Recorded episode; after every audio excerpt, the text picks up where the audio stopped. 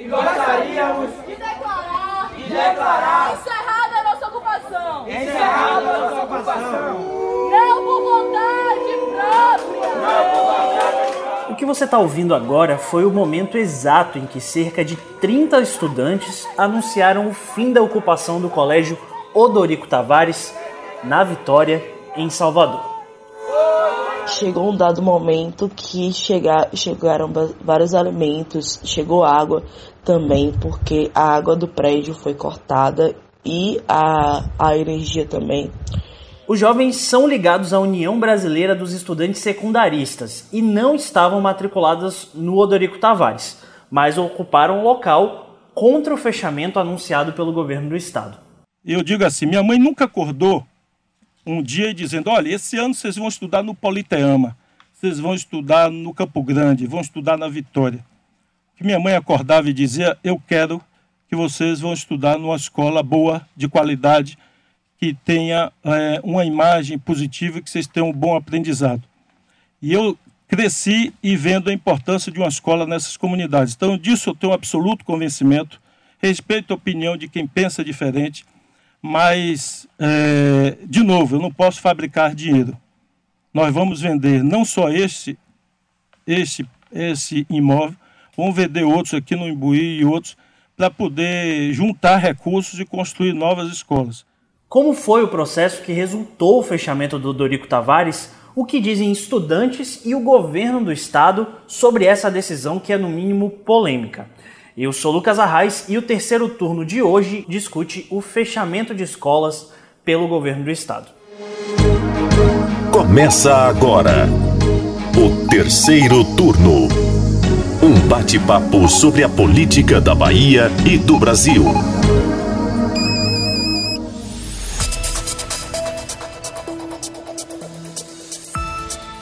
Comigo para essa conversa está novamente a jornalista de saúde e política do Bahia Notícias, Jade Coelho. Bem-vinda para mais um terceiro turno. Olá, Lucas. Muito obrigada. E vamos discutir esse tema que movimentou o ambiente político e também a sociedade. Hoje a gente não conta com a presença do Rodrigo Daniel Silva, ele que está doente, não é com coronavírus até então, ele está doente e se ausenta essa semana. Vai ser só eu e você, não é, Jade? Isso mesmo, vamos lá.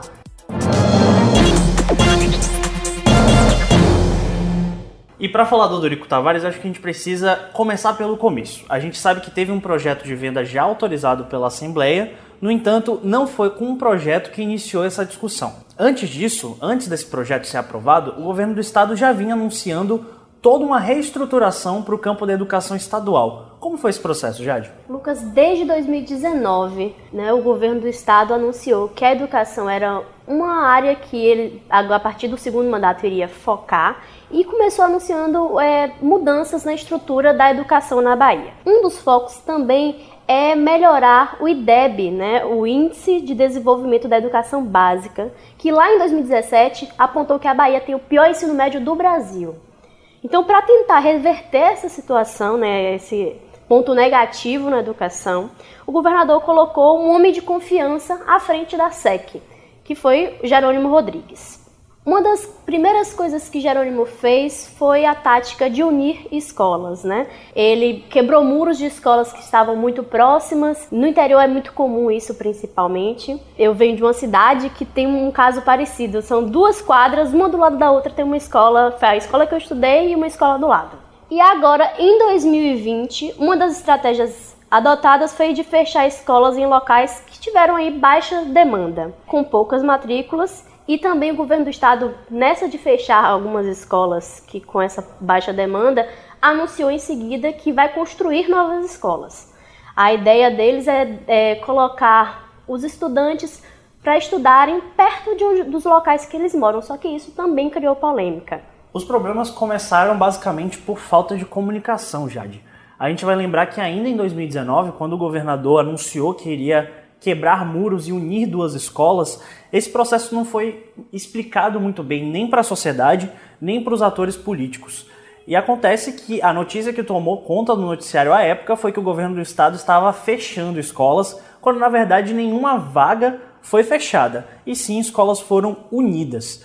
E agora, com essa nova estratégia, o governo tenta novamente é, explicar o que está sendo feito depois da polêmica apresentada. Muitas pessoas reclamaram do fechamento do Odorico Tavares, mas o que na verdade o secretário de Educação da Bahia diz é que o plano do governador não é encerrar vagas ou diminuir o número de vagas, mas sim transportar essas vagas em áreas nobres que às vezes não tem muita demanda por educação pública para onde esses estudantes vivem, ou seja, a ordem de Rui é que o aluno da rede estadual estude o mais próximo de casa. Nós ainda temos, hoje nós, já soubemos que tem escola com fila. A gente quer evitar isso. Ah, mas porque a escola é boa, porque é a única da comunidade. A ordem do governador Rui Costa é que a gente garanta o mais próximo possível dos estudantes estudarem nas suas comunidades. Bom, Lucas, o fechamento do Odorico é, faz parte dessa estratégia, né? É, Para o governo, essa demanda de matrículas do colégio, do Odorico, não justifica manter uma estrutura daquela, que é um, um, colégio que ocupa de tamanho razoavelmente grande. Ele tem vários equipamentos que funcionam lá dentro e a quantidade de alunos matriculados nos últimos anos vinha caindo, segundo o governo do estado, e foi essa a justificativa utilizada para poder fechar a escola. Em seguida veio a ideia de vender o terreno do Odorico, que está localizado numa área nobre de Salvador, então que poderia aí fazer com que o governo do estado arrecadasse uma quantia considerável. E com isso, o, e em seguida, né, esses fundos, a ideia é que com o dinheiro arrecadado pela venda do terreno do Odorico, o governo do estado construa 60 novas escolas que, segundo a SEC, serão multi-equipadas é, em comunidades da capital, mas também no interior do estado. Já você cita isso da baixa demanda, os números oficiais dizem que de 2015 a 2018 o Rodrigo Tavares perdeu metade dos seus alunos. Eram mil alunos matriculados em 2015 e 2016, até que em 2018 a gente tinha só 529 alunos, ou seja, metade da capacidade do colégio é, ocupada. Em 2019, ano passado, a gente tinha 308 alunos. Esse ano a situação ainda ficou pior, porque a gente tinha um pouquinho mais de, de 200 alunos, chegando quase aos 300, mas a maioria deles estavam no terceiro ano do ensino médio, ou seja, iam se formar, diminuindo ainda mais o número de matriculados em um colégio que é consideravelmente grande. Bom, Lucas, eu acho uma coisa que a gente precisa pontuar uma coisa importante também, que a gente falou aí das justificativas do governo do estado, mas a gente também precisa levar em conta e comentar sobre o que pensam os estudantes e a comunidade sobre a venda do terreno do colégio. É, o Odorico foi inaugurado lá em 1994, então vai fazer, faria 26 anos nesse ano, e pelo governador Antônio Carlos Magalhães, né, o, o avô do prefeito de Salvador, ACM Neto. O, a intenção de ACM Avô era de que o Odorico se tornasse um colégio modelo. Ele seria então uma referência em educação pública e já chegou a ter filas de mães para poder, com a intenção de matricular seus filhos nessa escola que seria o modelo, né? Seria então aí uma das melhores escolas públicas de Salvador. Quem protesta contra o fechamento, protestava, né? É, falava muito da memória afetiva do, da, do Odorico, né, do prédio. Reclamava do fechamento de uma escola e também ressalta que no entorno, o entorno do Odorico possui diversos equipamentos culturais, a exemplo aí de museus, cinemas, atividades que muitas vezes esses estudantes que estudariam lá não vão ter acesso nas suas comunidades. Agora, uma outra questão que vale a gente comentar também é sobre o domínio do tráfico de drogas nas escolas públicas do Brasil, que infelizmente é uma realidade. A gente ouviu alguns estudiosos no assunto que falaram que os colégios públicos localizados no centro da cidade, em áreas nobres, a exemplo do Odorico, costumam ter uma melhor inserção do tráfico do que unidades de ensino dentro dos bairros periféricos. É, Jade, e essa questão não deixou de virar local de disputa política também. O governador Rui Costa, mais uma vez, fez esse processo com algumas falhas de comunicação, porque é importante a gente lembrar, o fechamento de escolas não é algo estranho e não é algo inventado pelo governador Rui Costa. A própria base do, do governador lembra que a Prefeitura de Salvador fez algo muito semelhante em fechar 30 escolas. O secretário Jerônimo Rodrigues disse que isso é completamente natural. Por exemplo, quando a gente é, inaugura uma unidade do Minha Casa e Minha Vida, onde tem muitas famílias que vão para aquela região, é natural que você tenha uma escola nessa, nessa nova habitação. Esses alunos que vão para essa escola vão sair de alguma outra, o que pode ocasionar a baixa demanda ou então a diminuição de matrículas de determinada unidade que é remanejada pela prefeitura, é fechada.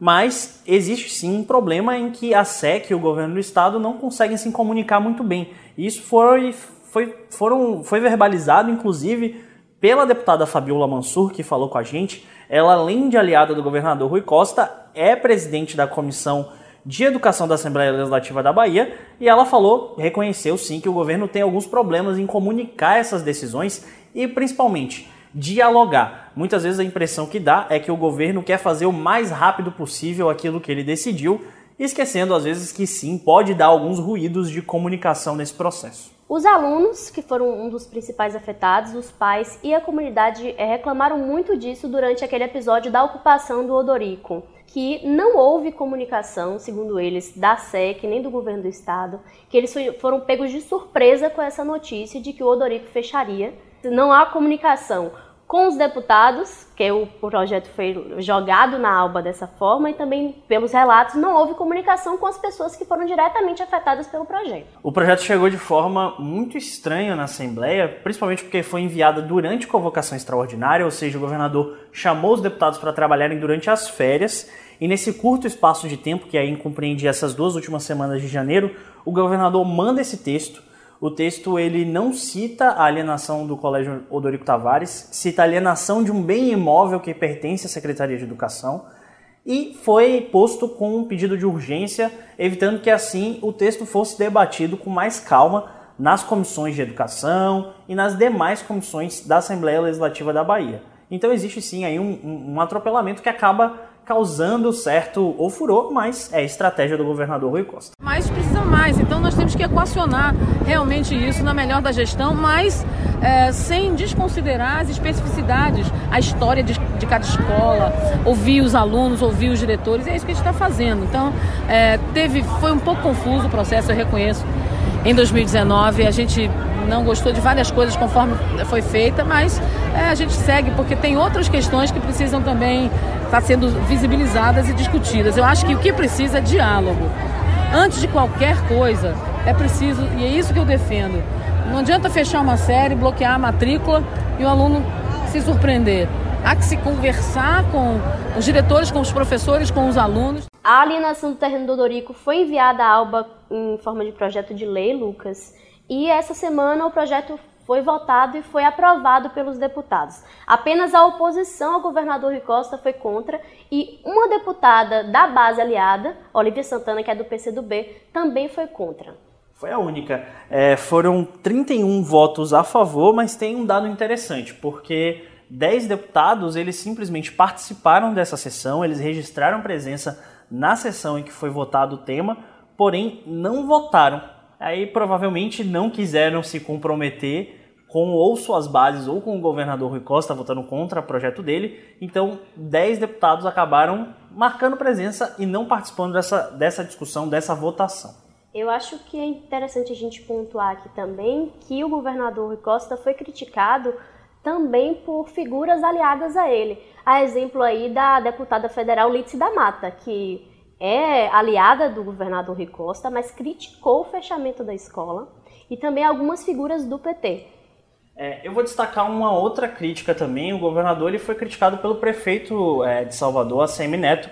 De, o prefeito, durante a lavagem do senhor do Bonfim, é, declarou que a, o fechamento do Odorico Tavares não passava uma boa mensagem para a população sobre a educação. Só que o interessante é que o fechamento dessa escola, por estar em Salvador, foi também discutido com o secretário municipal de educação, o Bruno Barral, aliado de ACM Neto, parte da gestão de ACM Neto.